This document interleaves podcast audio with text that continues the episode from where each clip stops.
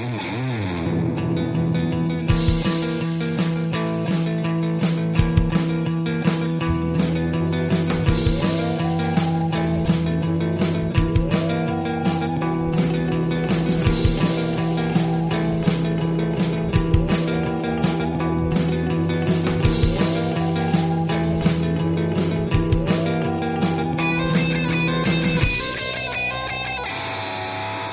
Hace ya algún tiempo que nació la idea de crear un espacio sobre movilidad en el que contar a través del novedoso canal que era en ese momento el podcasting todo lo relacionado con el mundo de las dos y cuatro ruedas desde un prisma diferente. Por unos u otros motivos, este proyecto se ha ido retrasando hasta ahora, y aunque ya sabemos que las cosas de Palacio van despacio, siempre tuvimos la certeza que más pronto que tarde llegaríamos a este esperado momento, que curiosamente ha terminado coincidiendo con una fecha tan señalada como el Día Internacional del Podcast. Durante este tiempo hemos podido constatar la enorme velocidad a la que ha ido transformándose el mundo de la automoción y la movilidad. Si tomamos como referencia el tiempo que ha transcurrido desde que Mobilicast comenzó a gestarse, no paramos de sorprendernos. A estos cambios debemos sumar la nueva realidad en la que nos hemos visto inmersos desde el mes de febrero por culpa de la pandemia del COVID, lo que ya está influyendo de manera notable en nuestra forma de desplazarnos. Tan grande es la metamorfosis que ha sucedido en los últimos años que es difícil hacerse una idea de cómo nos vamos a mover y viajar dentro de 5 o 10 años más. ¿Coches voladores como vaticinaban los visionarios hace cuatro décadas? no lo creo, pero de lo que sí estoy convencido es que todo lo que nos deparará el futuro será muy interesante de ser vivido y contado, pero sobre todo de ser conducido. Hace años comenzamos un itinerario que tiene su primera parada aquí, si quieres unirte a nosotros por esta emocionante ruta, súbete porque arrancamos.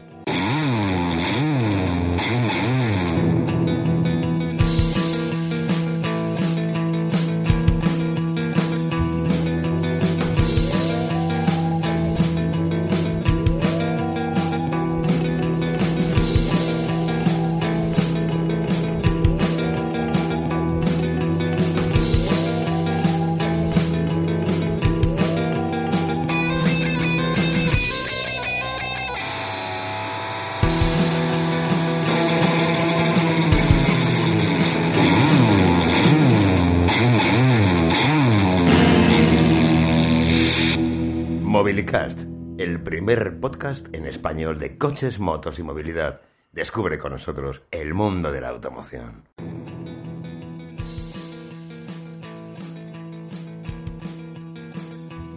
Bienvenidos a Mobilicast, soy Rubén Pérez y quiero daros la bienvenida a este primer episodio de este nuevo programa, hecho por usuarios y para todo tipo de usuarios, en el que trataremos de ofreceros el mapa para no perderos entre este mare magnum que es la automoción y la nueva movilidad. Como comentaba en la introducción, todos hemos sido testigos de la celeridad a la que se ha ido produciendo los cambios en este sector.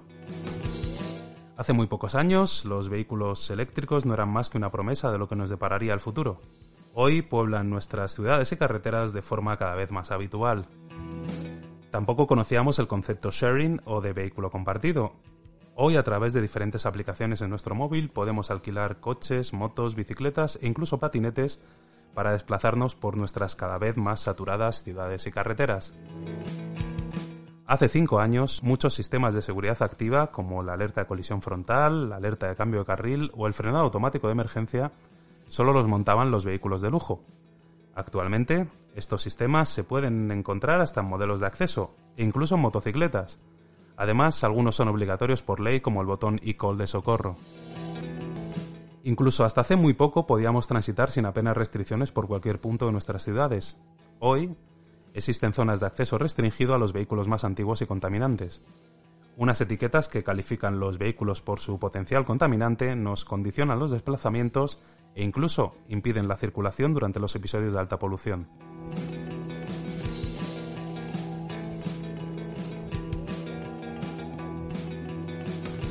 Por supuesto, para tratar todos los asuntos que traeremos a este podcast y para no convertirlos en soliloquios donde solo escuchéis mi voz, contaremos con el apoyo de especialistas y profesionales del sector que nos ayudarán a entender estos cambios. Para este primer episodio he querido tener a mi lado a un amigo que creo que tiene mucho que aportar por su experiencia dentro del mundo de la automoción, una voz autorizada por su conocimiento y de la que estoy deseando escuchar sus opiniones, y con la que, por cierto, me gustaría contar con él de nuevo en todos los capítulos en los que sea posible. Él es Alberto Mauleón, más conocido por Peto entre sus amigos. Bienvenido Peto, muchas gracias de corazón por ser el primer invitado a Mobilicast. Muchas gracias a ti, Rubén, por invitarme a formar parte de este proyecto desde, bueno, pues desde su arranque, ¿no? Desde este primer episodio.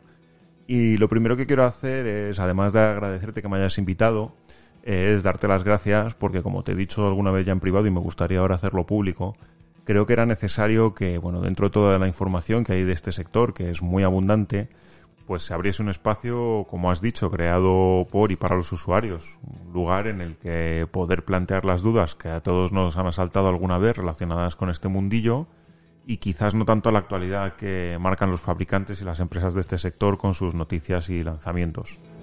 Creo que tratar estos temas desde la perspectiva que planteas es una apuesta muy valiente y yo por lo menos echaba en falta un lugar en el que poder consultar y hablar y debatir como el que creo que se va a convertir Mobilicast. Pues muchísimas gracias. Conocer vuestras opiniones como usuarios es vital para nosotros a la vez que estar conectados.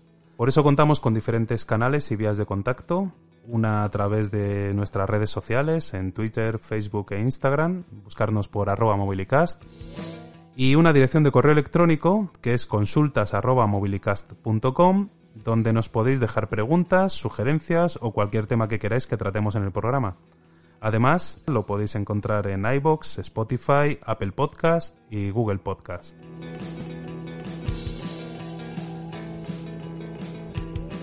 Bueno, antes de entrar en materia, me gustaría deciros que este primer episodio va a ser un poco diferente a como lo haremos habitualmente. Como bien ha comentado Peto, el objetivo de Mobilicast es abrir un foro en el que podamos compartir los temas de actualidad y de futuro que van a ser protagonistas en la movilidad y en la automoción, pero también echaremos la vista atrás con bastante asiduidad, ya que visitando el pasado comprenderemos muchas cosas del presente y del futuro. Así que este primer episodio vamos a hacer un recorrido por la historia de la movilidad como la conocemos actualmente, para entender la manera en la que está todo interconectado. Si crees que el A4 es el papel con el que cargas la impresora del trabajo, este no es tu podcast. Aún así, deberías escucharnos para aprender sobre automoción.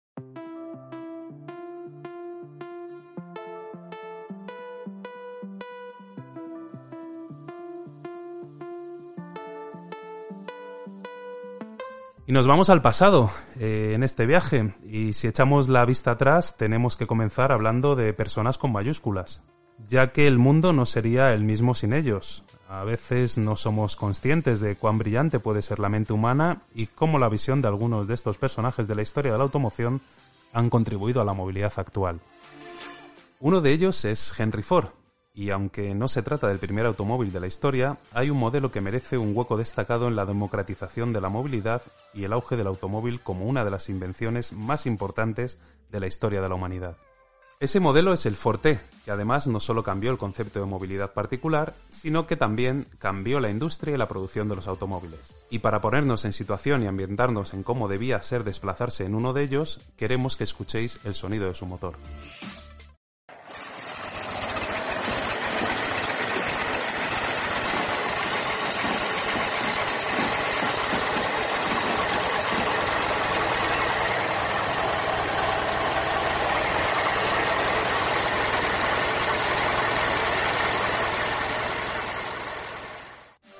Como habéis eh, oído, poco tiene que ver con el de los coches actuales, pero oye, qué gozada sería tener ahora mismo uno, ¿eh?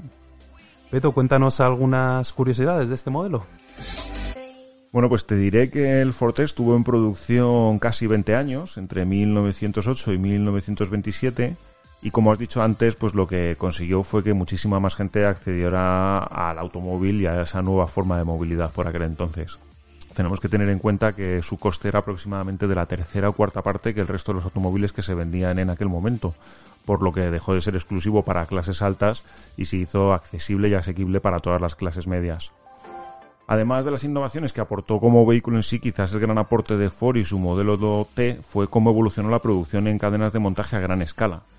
En este sentido, lo que hizo Henry Ford fue heredar técnicas de producción de un sector tan ajeno al mundo del automóvil como los mataderos y las conserveras lo que hizo Henry Ford fue que quien se desplazase fuese el trabajo y no los trabajadores, lo que hizo que la producción pues fuese cada vez más rápido y que el coste de producción bajase. Y luego entre las innovaciones que aportó el Forte pues fue que situó el volante en el lado izquierdo e introdujo algunos accesorios indispensables para poder utilizarlo en cualquier condición, como el limpiaparabrisas, que si bien no fue una invención del propio Henry Ford, sí que lo que hizo fue popularizarlo. También fue el primer coche en tener una carrocería ligera para la época, que contribuía a reducir el consumo de combustible y, por tanto, también el coste de propiedad. Y una curiosidad más. Entre 1914 y 1925 solo se fabricó en color negro, que era una de las maneras de hacer más eficiente la producción en cadena.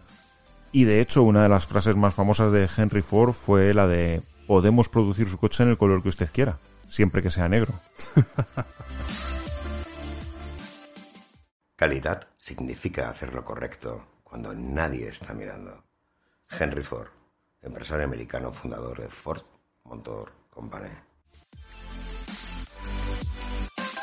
Y es que es muy interesante comprobar cómo algunas de las innovaciones que ahora están tan de moda tienen sus orígenes hace no solo décadas, sino prácticamente siglos. Por ejemplo, en 1902, Wilhelm Maybach patentó un motor de dos cilindros de combustión interna combinado con un motor de vapor.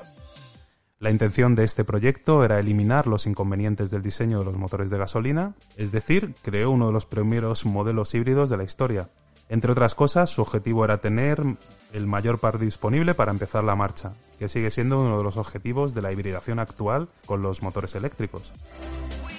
Esto demuestra que la búsqueda de soluciones alternativas que ahora vivimos con la electrificación no es algo nuevo, sino que desde hace muchas décadas los pioneros de la movilidad han investigado nuevas formas de propulsión, desde vehículos con turbina hasta los de propulsión nuclear tan de moda en la década de los 50. Además, no es algo exclusivo de los vehículos de cuatro ruedas, sino que en el sector de la motocicleta también hemos vivido los intentos de las marcas por introducir otro tipo de motores, como serían los rotativos o motores con turbo, bueno, y también con compresor.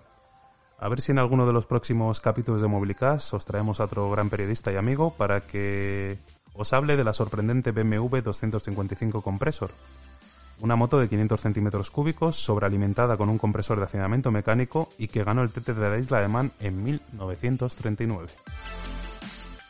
Aquí voy a aprovechar y voy a abrir un paréntesis eh, para adelantaros que también nos iremos narrando las mejores historias del mundo de la competición, la Fórmula 1, los rallies, el motociclismo tanto de sus pilotos como de los coches y las motos que culminaron grandes hazañas o fiascos.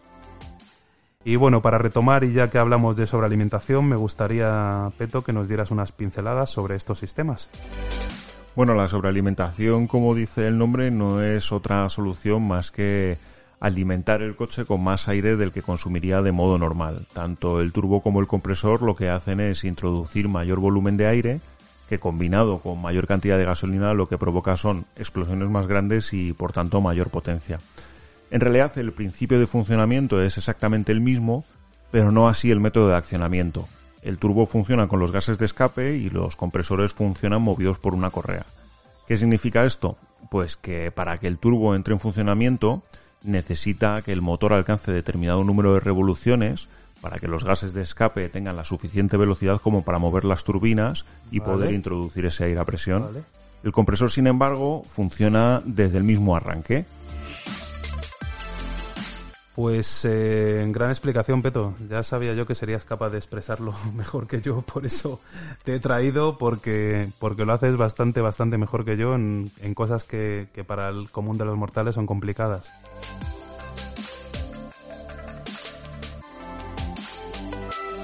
Continuamos con más ejemplos de tipos de propulsión, ya que como habéis escuchado no es algo nuevo.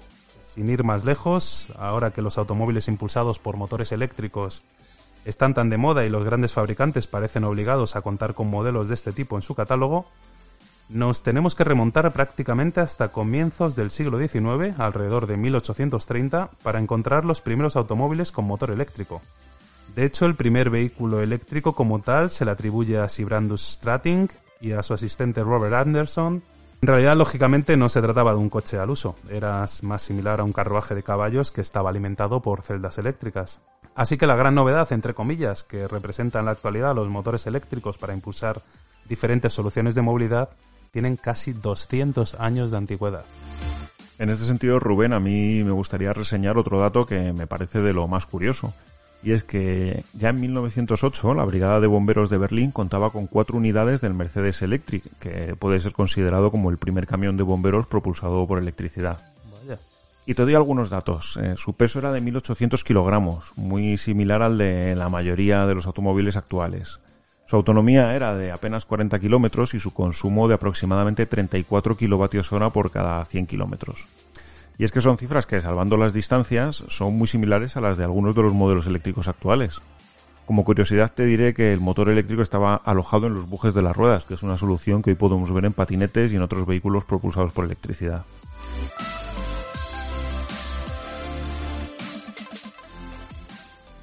Mobilicast, el podcast que nunca te dejará tirado.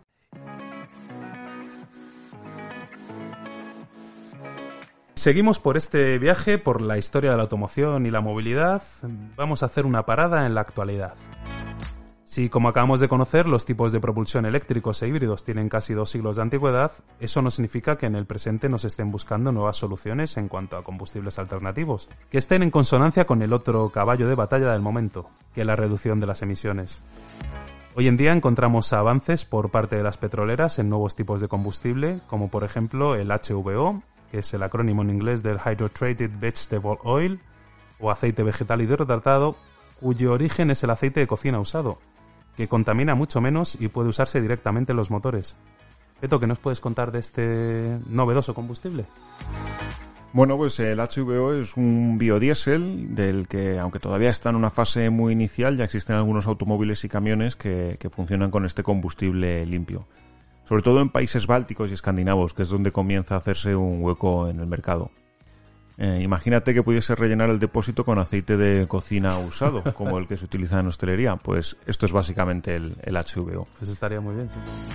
Algunos fabricantes ya lo han probado en sus vehículos y los resultados son, bueno, no sé si decir si excelentes, pero desde luego sí muy buenos, porque se puede utilizar sin problema en motores diésel con normativa Euro 5 y Euro 6, sin necesidad de tener que efectuar grandes modificaciones en el sistema de alimentación de combustible. Y no solo que funcione así, digamos, con, de la misma manera, sino que el usuario no se ve obligado a accionar ningún tipo de botón ni realizar ningún tipo de modificación en el vehículo.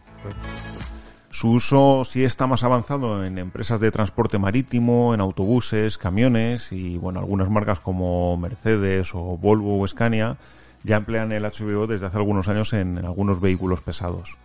Respecto al diésel tradicional, eh, los beneficios son numerosos porque por un lado permite transformar de manera eficiente y sostenible un residuo orgánico, como es el aceite y las grasas que proceden de las cocinas, en un carburante y además emite hasta 90 veces menos gases de efecto invernadero que un diésel convencional, ya que expulsa muchas menos partículas.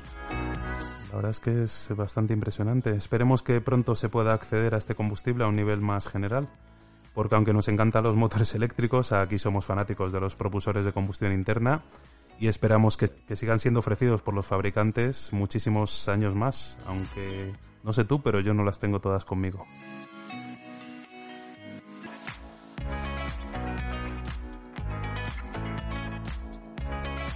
En los próximos programas haremos hincapié en algunos de los combustibles diferentes a los tradicionales y que sí empiezan a formar parte en un mayor grado del parque automovilístico en España.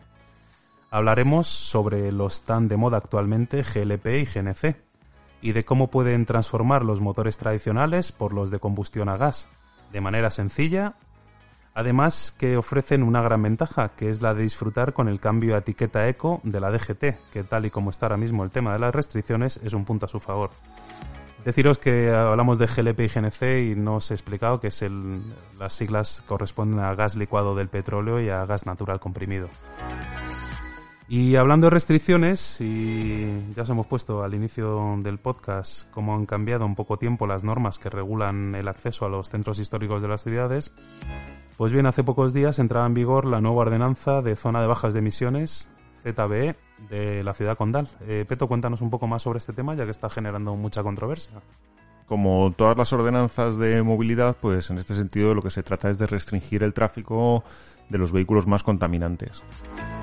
Se ha usado como elemento regulador los distintivos de la DGT, las famosas etiquetas medioambientales, y todos los vehículos afectados son aquellos que no cuentan con dicha etiqueta. Se calcula que aproximadamente esto supone que el 8% de los vehículos que circulan habitualmente por Barcelona se verán afectados por estas restricciones. El ayuntamiento prevé que sean aproximadamente como unos 50.000 vehículos que no podrán entrar en el centro de la ciudad. 50.000 vehículos. Esta medida está en vigor todos los días laborables, de 7 de la mañana a 8 de la tarde, aunque hay algunas excepciones y prórrogas, lógicamente, como para furgonetas, autocares, para personas vulnerables, aparte de los vehículos de emergencias, policías, bomberos, lógicamente. El control de la zona corre por cuenta de más de 70 cámaras, aunque también circula algún vehículo también con cámaras instaladas y también por los agentes de la policía municipal, obviamente. Y las multas pues pueden ser desde los 100 hasta los 499 euros para las infracciones leves y cuidado porque pasados 90 minutos desde la primera detección, es decir, desde la primera multa, podrían volver a multarte con otros 100 euros si no has salido de la zona restringida. Vaya. Y nada, como, como estamos hablando, eh, al final una de las puntas de lanza de la Administración en estos próximos años será la de reducir la contaminación en las grandes ciudades a costa de que modernicemos precisamente el parque móvil, con el desembolso que eso supone a los bolsillos de muchos consumidores.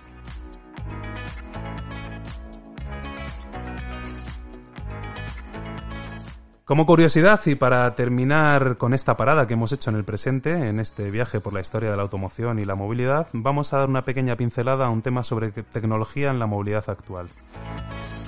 A ver, ¿cómo reaccionáis si os digo, tu coche ya está conectado a Internet y ahora cualquiera puede usarlo para matarte? No, no, no, no quiero ser alarmista. Pero al igual que la tecnología nos hace la vida y la movilidad más fácil, también tiene un lado oscuro que tendremos que tratar en profundidad en algún episodio de Mobilicast. Voy a poner un ejemplo.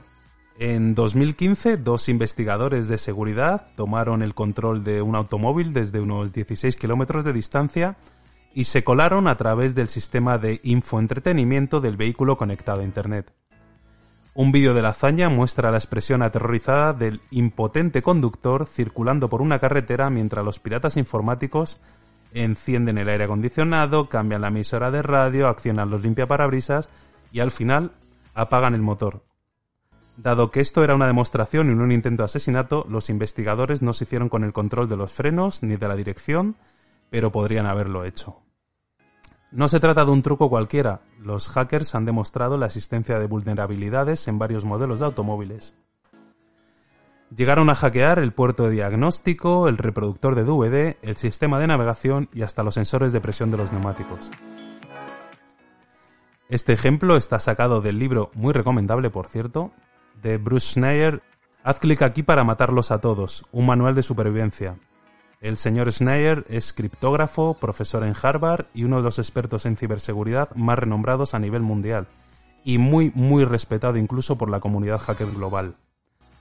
En su libro pone en valor el gran peligro que hay en las debilidades de cualquier aparato conectado a la red de redes, entre ellos, como no, los automóviles, las motocicletas, las bicicletas o los patinetes, y avisa de los riesgos y las implicaciones de afrontar problemas del siglo XXI con mentalidad del siglo XX y legislaciones del siglo XIX. Aquí también me gustaría, a ver si es posible, en algún programa traeros una entrevista con Mr. Schneier para, para. A ver si cruzando los dedos y poniendo unas velas lo consigo.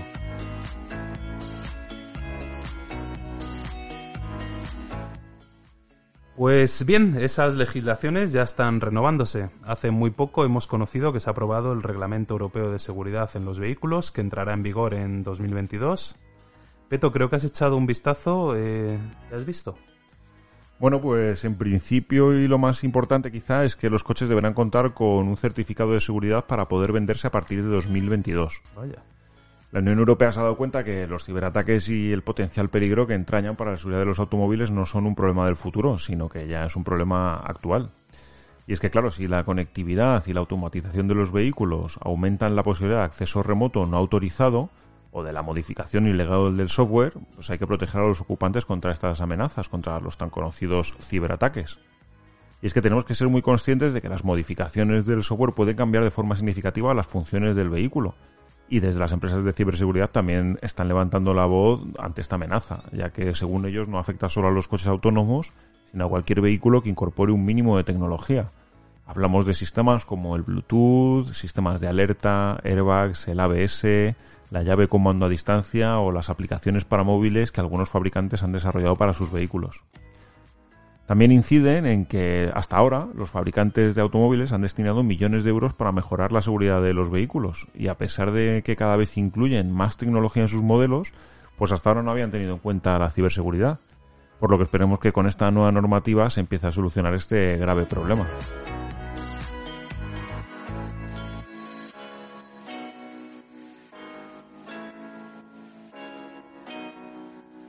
Si piensas que la Panigale es la nueva pizza de tu italiano favorito, este no es tu podcast. Aún así, deberías escucharnos para aprender sobre el mundo de las dos ruedas.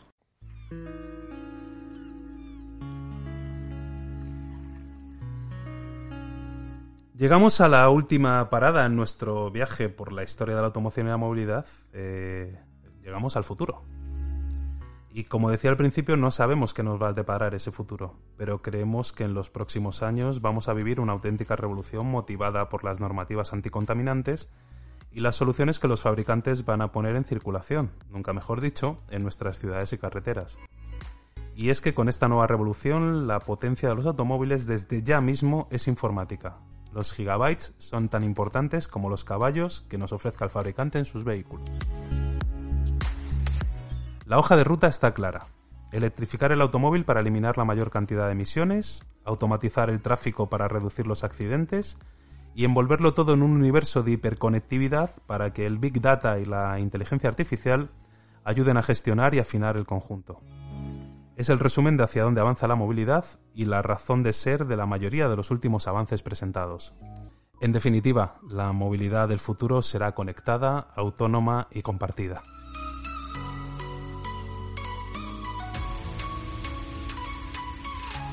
¿Y a qué nos referimos cuando decimos que va a ser conectada? Tenemos que distinguir la conectividad que nos ofrecen los automóviles para con los usuarios y la conectividad con el entorno. En este sentido, si hay algo que va a acelerar y propiciar que los automóviles se conecten entre sí y con el entorno, es el 5G. Vamos a tratar de explicaros de una manera sencilla la diferencia con el 4G actual. Lo principal es que el 5G traerá un aumento de velocidad de conexión y una disminución del tiempo de respuesta, esto es lo que se llama latencia. El 4G tiene una latencia de unos 40 milisegundos y el 5G entre 1 y 5 milisegundos. Vamos a poner un ejemplo para explicar esa latencia de una manera sencilla. Imaginad que tenemos una moto o un coche que podemos controlar a distancia, desde la consola de casa. El vehículo se mueve a 100 km hora, pues bien, en un momento dado decidimos apretar el botón que hace que se detenga. Utilizando la tecnología 4G, el tiempo que tardaría en llegar la señal de nuestro mando hasta que el vehículo se detuviese, convertido en distancia, sería un metro. A 100 km por hora, un metro con el 4G. Con el 5G bajaríamos ese tiempo desde que lanzamos la señal y solo necesitaríamos para detenerse una distancia de 10 centímetros. Como veis, la diferencia entre un metro y 10 centímetros es abismal y eso es lo que nos ofrece el 5G. Aquí Rubén, y aunque no tiene que ver exactamente con el 5G y su tecnología, sí que me gustaría hacer un pequeño inciso porque esto está muy relacionado con un concepto que siempre se ha manejado en, la conducción y en lo que respecta a la respuesta de las personas. Y es que cuando se habla de distancias de frenado, hay que tener en cuenta que tarda los, los metros que tarda un vehículo en detenerse. Pues bien sea por el ancho de sus neumáticos, por el tamaño de los discos de freno, por la adherencia de la superficie por la que circula, y además hay que añadir el tiempo de reacción, que es el tiempo que transcurre desde que el conductor percibe un peligro hasta que realmente pisa el pedal del freno y el vehículo empieza a detenerse. El tiempo de latencia en esta tecnología podríamos equipararlo a lo que hasta ahora hemos conocido como el tiempo de reacción. Y aquí te pondré un ejemplo muy rápido.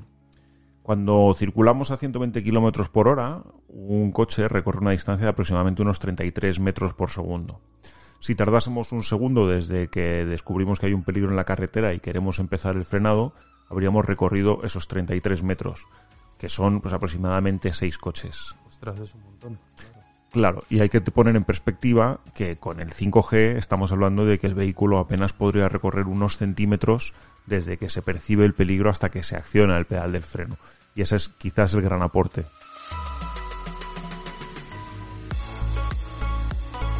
Y es que gracias al 5G va a, va a, surgir la verdadera revolución del Internet de las Cosas, que es la interconexión digital de objetos cotidianos con Internet, que supondrá avances que van a cubrir todas las áreas de la movilidad, desde el coche y el conductor hasta el tráfico y el entorno. Y aquí entra uno de los conceptos que más de moda están últimamente y que son las denominadas Smart Cities. ¿Y qué es esto de las Smart Cities o ciudades inteligentes?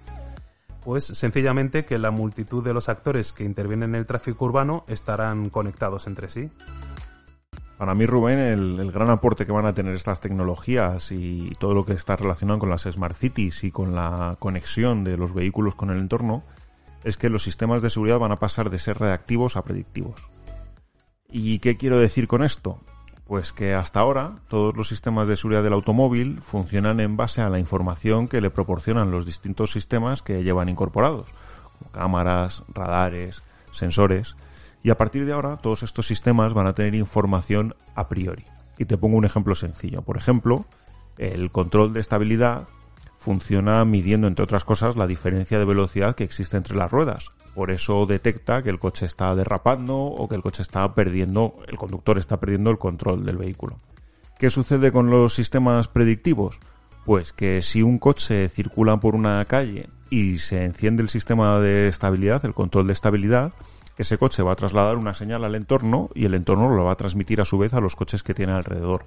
Por lo tanto, cuando otros vehículos se acerquen a esa zona, van a saber a priori que ahí existe un problema y todos los sistemas van a estar predispuestos a activarse para entrar en solución. Y creo que eso es lo que va a aportar, que va a cambiar los sistemas de reactivos a predictivos. Nos va a cambiar la manera de conducir y yo creo que para bien, en la mayoría de los casos.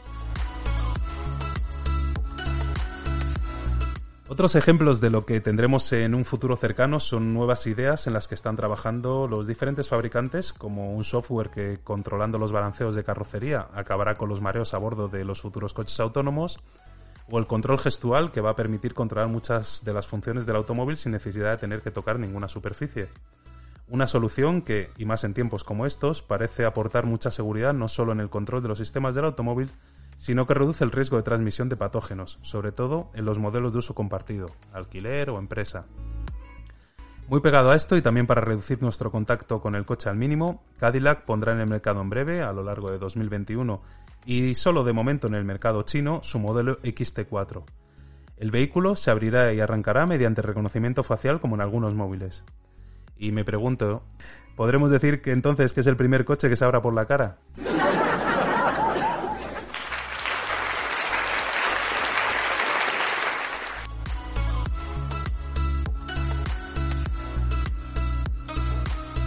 No podíamos dejar de comentar en esta parada final por el futuro de nuestro viaje por la historia de la automoción y la movilidad sin dedicar unos minutos a los avances que nos deparará en el mundo de las dos ruedas.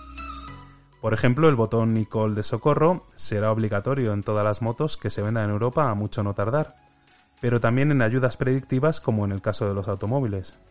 Por ejemplo, Kawasaki está desarrollando un freno alojado en el pulgar para recuperación de energía, que es algo que en los coches ya es casi norma habitual, aunque funciona de manera automática. También BMW, que ya está implementando en algunos de sus modelos el control de crucero activo en colaboración con Bosch, que es un asistente que regula la velocidad y la distancia con el vehículo delantero y que de nuevo pues también encontramos en el mundo de las cuatro ruedas. Sí, también aquí, mira, eh, Harley Davidson está, mm, acaba de patentar un sistema que a través de giróscopos que consiguen mantener la motocicleta en equilibrio de manera automática, lo que supondrá un enorme avance cuando esté consolidado unos años. Que las motocicletas no se caigan me parece que es algo del futuro.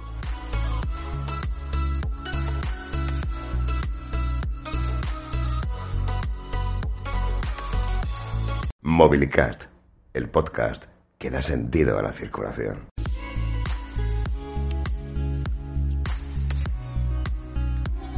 Pero Mobilicast no va a ser solo un espacio donde os vamos a informar. Aquí también os queremos formar. Y formar significa daros consejos para hacer vuestros desplazamientos más eficientes y más seguros. O proporcionaros algunas pinceladas sobre el mantenimiento de tu vehículo para evitar averías. O explicaros cómo funcionan algunos sistemas de seguridad para que podáis aprovechar al máximo su potencial y aprendáis a utilizarlos de la mejor manera posible. Rubén, ¿Sabes que ahora se cumplen 25 años de la creación del control de estabilidad, el famoso ESP? Ni idea. Creo que un día podríamos compartir con, con los amigos de Mobilicast cómo nacieron algunos de estos sistemas, cómo se introdujeron en el mercado y, como acabas de decir, cómo sacar el máximo provecho de todos ellos.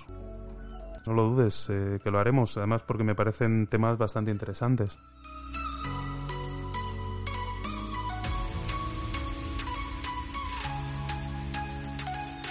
Además, también os queremos echar una mano para aclarar vuestras dudas. Eh, por ejemplo, a la hora de adquirir un vehículo nuevo, para conocer algunas de sus características o para saber qué tipo de propulsión os conviene más por vuestras necesidades y posibilidades. Y por qué no, información práctica sobre seguros o sobre legislación, por ejemplo, con el Plan MOVES que se ha puesto en marcha recientemente y que tiene como objetivo incentivar la renovación del parque por modelos menos contaminantes. Pero siempre hay un pero en estos planes. Ya hay informes que hablan del fiasco de subvencionar la compra de coches, ya que suben los precios, no elevan las ventas y a la larga sangran al contribuyente. Además, muchos concesionarios ya están poniendo el grito en el cielo porque desde que el gobierno aprobó el plan en junio, los fondos siguen sin llegar y son ellos los que están adelantando las ayudas de su bolsillo a los nuevos compradores. Traeremos a ver si un día a un profesional del sector para que nos explique bien todo lo que está sucediendo alrededor de este nuevo plan Renove.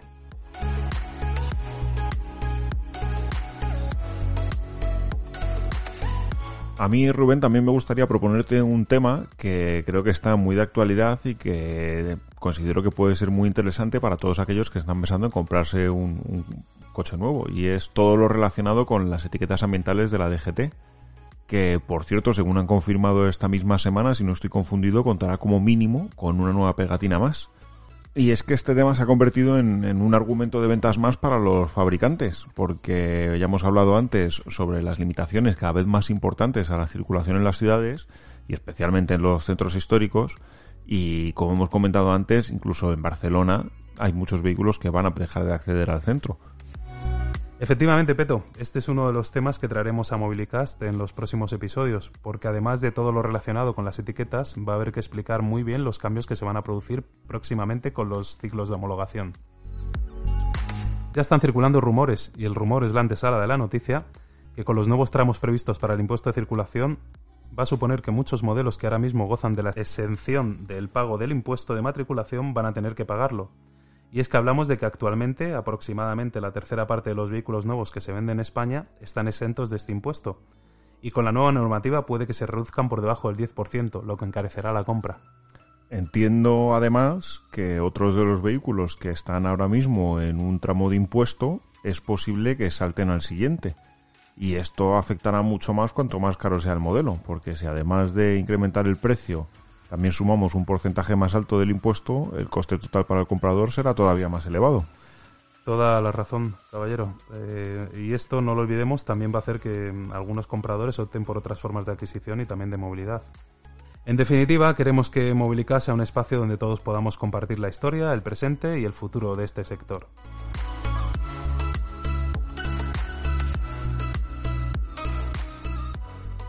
Movilicast el podcast que te conduce a la movilidad del futuro.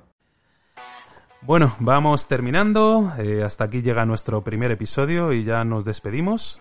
No sin antes recordaros que os suscribáis, sea la plataforma que sea donde escucháis este podcast, para que estéis al día de los nuevos episodios. Además, si os ha gustado lo que hacemos en Mobilicast, dadnos un like y compartid este episodio con quienes queráis, que para vosotros supone muy poco esfuerzo, pero para los que hacemos este programa es mucho. Eso sí, no quiero terminar este primer programa sin dar las gracias a un montón de personas. En primer lugar a ti, Peto, por ayudarme en este primer día, que ya sabes que es el más difícil, y por ser uno de los que siempre confió en este proyecto y que siempre me animaste a seguir adelante. Millones de gracias, amigo. Gracias a ti, Rubén.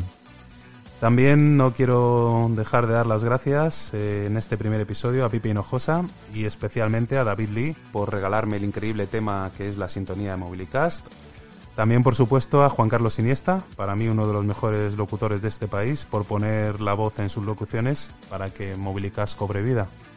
A Eugenia por aguantarme, que es muchísimo, y por descubrir juntos hace años el fantástico mundo del podcasting, que me ha servido de guía para llegar hasta este precioso momento.